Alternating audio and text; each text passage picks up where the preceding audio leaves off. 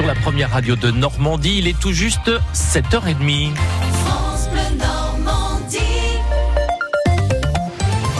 Vos infos avec Michel Legorju. Près d'un million d'espèces sur 8 millions d'espèces connues sont menacées d'extinction. 150 experts sont réunis toute la semaine à Paris au siège de l'UNESCO. Sur la table, un rapport de 1800 pages. Le constat est là, si rien n'est fait, un million d'espèces disparaîtront rapidement.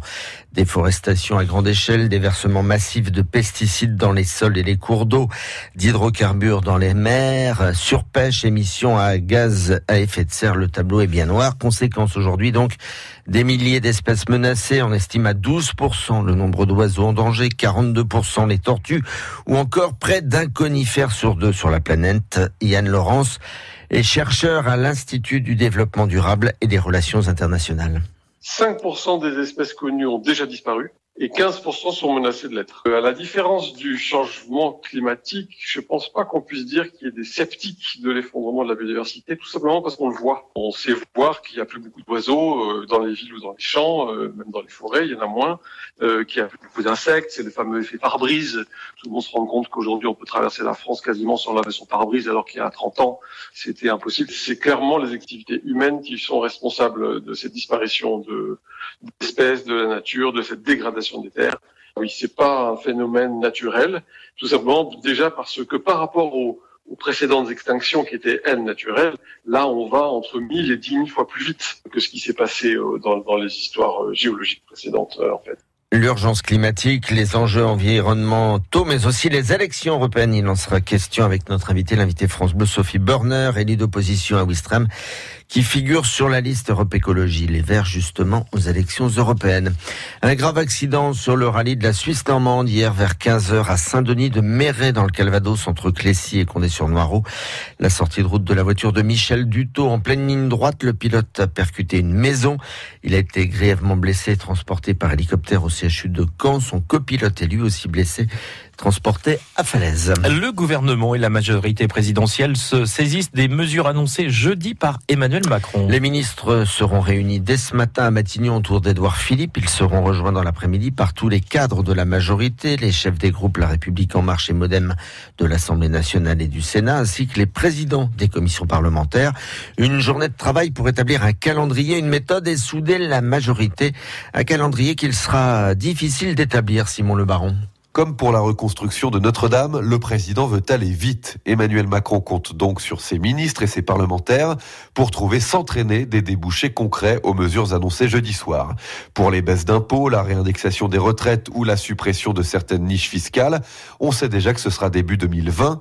Cela devrait donc attendre l'examen du budget à l'automne. Mais pour l'assouplissement du RIP, le référendum d'initiative partagée, ou pour la proportionnelle autour de 20% aux législatives, ce sera dans la réforme constitutionnelle et là, le chef de l'État veut qu'elle arrive au Parlement dès cet été.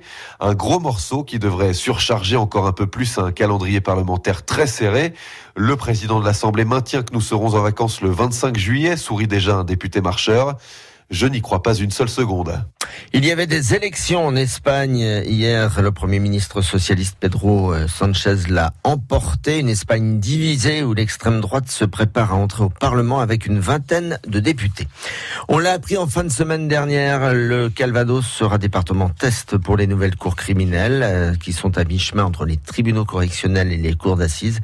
Elles jugeront des crimes passibles de 15 à 20 ans de prison. Il n'y aura plus de jury populaire comme c'est le cas aux assises, mais uniquement des magistrats professionnels Premières audiences prévues en septembre. Les négociations du plan social de la sucrerie de Cagny vont débuter cette semaine. Demain au siège parisien de Saint-Louis Sucre, les syndicats vont discuter avec la direction des mesures d'accompagnement pour les 74 employés calvadosiens dont l'emploi est menacé par l'arrêt de la production décidé par le groupe allemand Südzucker pour mai 2020. À Cagny, justement, toujours dans le Calvados, c'est une première en Normandie, un burger de porc en forme de cœur imaginé par un boucher charcutier de la commune. François Le Marinier a mis au point la recette de ces nouveaux steaks hachés de porc, imaginé et fabriquer ces moules en forme de cœur avec l'aide du Fab Lab, situé dans le pôle scientifique du Dôme à Caen.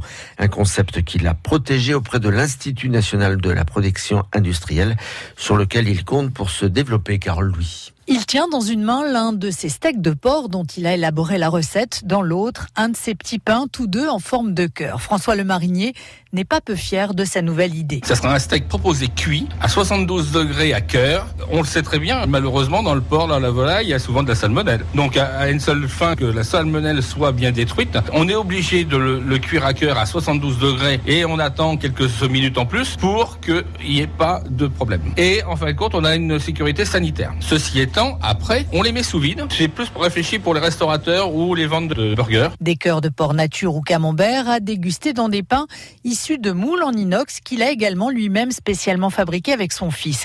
Car innover est incontournable pour l'artisan. Quand on veut travailler encore dans l'artisanat, euh, il faut euh, se protéger et faire des choses que les autres ne font pas. La boucherie, c'est quand même un métier de difficulté, puisqu'on sait très bien que la consommation de viande euh, diminue. Alors si vous n'êtes pas innovant, vous allez reculer. Une innovation 100% normande et qui l'assure François Le Marinier va lui permettre d'embaucher. Ils sont sept aujourd'hui dans la boucherie charcuterie de Cagny. L'objectif est d'être une quinzaine d'ici six mois à un an. Et des burgers de porc cuits que l'artisan va faire découvrir pour la première fois aujourd'hui aux professionnels de la Chambre des métiers. Des burgers qui seront préparés par quelques grands chefs. Le football, Sylvain. Belle journée, ah oui, Ah oui, merveilleux. Et, belle dure maintenant. Et belle ambiance. bah, écoutez, on va pas bouder notre plaisir. 19 000 spectateurs qui ont encouragé et poussé jusqu'au bout le Stade Malherbe hier après-midi, qui s'est imposé 1 0. Un but de Fessal Farge, une victoire qui permet de reprendre au Bourguignon la place de barragiste avant un Guingamp Malherbe prometteur samedi soir. Hier soir, victoire de Nantes à Marseille 2-1. À noter le carton de Lille contre Nîmes 5 0. Donc Guingamp battu à Nice 3 0. Ce soir, comme chaque lundi, vous avez rendez-vous avec Allô, Malherbe. à 18h10. Voilà. Le quintet à Bordeaux, les pronostics d'Hervé Fortin 11 As 9 3 8 5 et 7.